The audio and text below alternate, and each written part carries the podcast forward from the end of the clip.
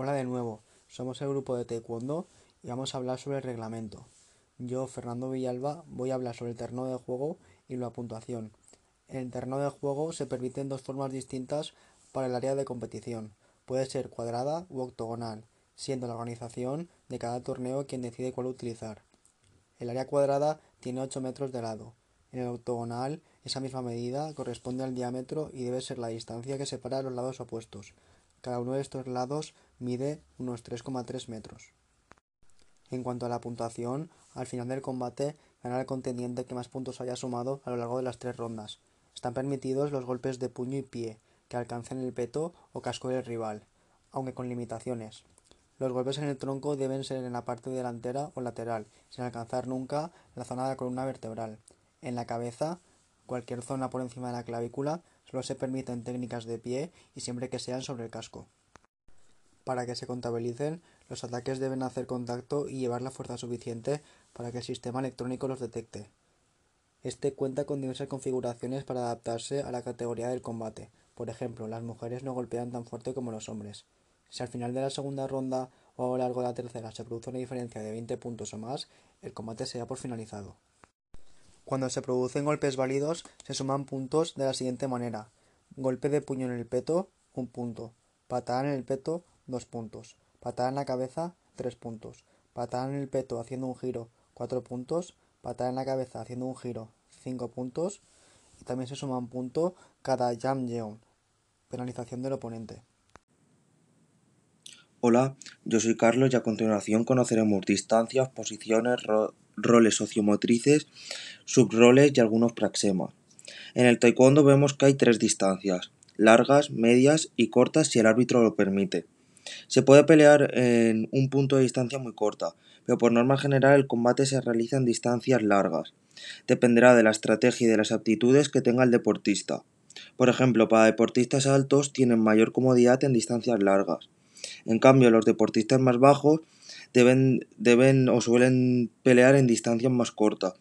Por lo tanto, el bajo para atacar entra dentro del rango del alto, por lo que deberá de realizar un amago una cinta rápida explosiva o realizando una combinación que le impida al alto atacar. Si hay una distancia muy corta en la que no se pelea en condiciones, el árbitro lo parará y le separará. un tipo de patada larga es el mondolio y dos patadas así más cortas sería el dolio o el monkey kick. Hola, yo soy Darío y en relación a la posición del tapiz sí que varía si es defensiva u ofensiva. Generalmente el que defiende buscará o le obligarán a buscar las esquinas y el que ataca siempre intentará buscar el centro del tapiz, porque buscará desplazar la defensa hacia la esquina que desee y se desplazará menos, ya que ocupa el centro del tapiz y rotará sobre sí mismo, por lo que utilizará menos energía. En cuanto a los roles sociomotrices, siempre hay uno que ataca y otro que defiende. Aunque también tenemos la situación de espera, en el que buscan amagar y ver cómo reacciona el contrincante mientras se busca su sitio en el tapiz. Y es una situación de espera ya que ninguno está atacando, pero sí uno inicia el ataque sería un ataque directo y el otro puede realizar un contraataque, que sería golpearle el peto cortando el ataque o también tendríamos la opción de o desplazarse hacia atrás y golpear, que sería una bajada o un simultáneo, que sería los dos se golpean a la vez, pero primero golpea la defensa. Y por último tenemos la anticipada, el defensa golpea al atacante antes de que el golpe a la defensa. Mi nombre es Víctor Pérez y a continuación vamos a hablar de los elementos técnicos del taekwondo. En primer lugar tendríamos la caída, que sería la acción en la fase final de la ejecución de la técnica, en el cual el segmento utilizado sería la pierna o puño y este estaría descendiendo. En siguiente lugar tendríamos el contacto, que sería la acción y el efecto de tocarse alguna de las partes del cuerpo, del taekwondista con las de otro. Luego tendríamos el control, que sería el dominio sobre otro mediante la acción de los brazos y las piernas utilizando la distancia del contacto. El desplazamiento sería un movimiento cíclico de locomoción en una determinada dirección y sentido. La distancia es el área de vulnerabilidad del competidor, donde puede realizar las acciones técnicas con una eficacia máxima. El impacto sería la fase de contacto con el oponente que se realiza en una acción con el pie o con el puño. La postura es la actitud técnica aprendida y, preestablecida del cuerpo del taekwondista en con las interacciones y variaciones de sus segmentos corporales. Y por último tendríamos la posición, Sería la forma en la que colocamos el cuerpo para facilitar la interacción de los segmentos corporales con el entorno.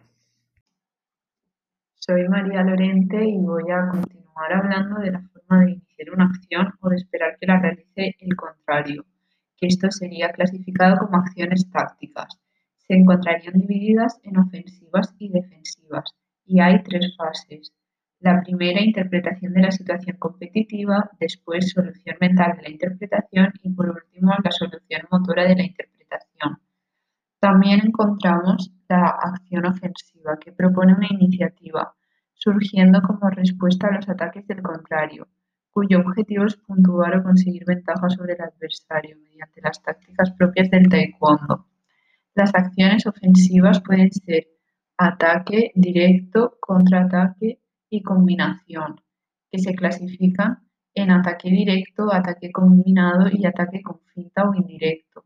Las acciones defensivas son las que corresponden al ataque del rival y las acciones tácticas se dividen en ataques directos, pierna adelantada, giro, dobles con la misma pierna, dobles en salto, apoyos y cuerpo a cuerpo, entre otras. Y a continuación, mi compañera Mireia clasificará las acciones ofensivas en ataques y contraataques. Buenas, mi nombre es Miriam Carrasco y yo voy a, hablar sobre las clasificaciones de las acciones ofensivas en ataques y contraataques, con la siguiente sistematización. En que por una parte está el ataque, que es la acción en la que el tacuandista toma la iniciativa, siendo el primero en realizar la acción con la intención de puntuar. Por otra parte, el ataque puede ser tanto directo, indirecto y el encadenamiento. El ataque directo consiste en la realización de una acción aislada, sin precederle ningún recurso táctico.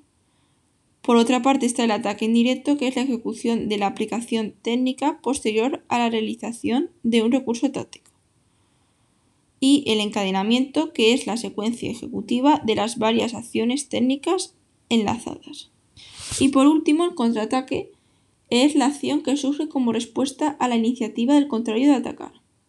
Motivación por, por el ataque del adversario con el objetivo común de querer puntuar. Dependen y se adaptan a las acciones del oponente, teniendo en cuenta el momento de su ejecución.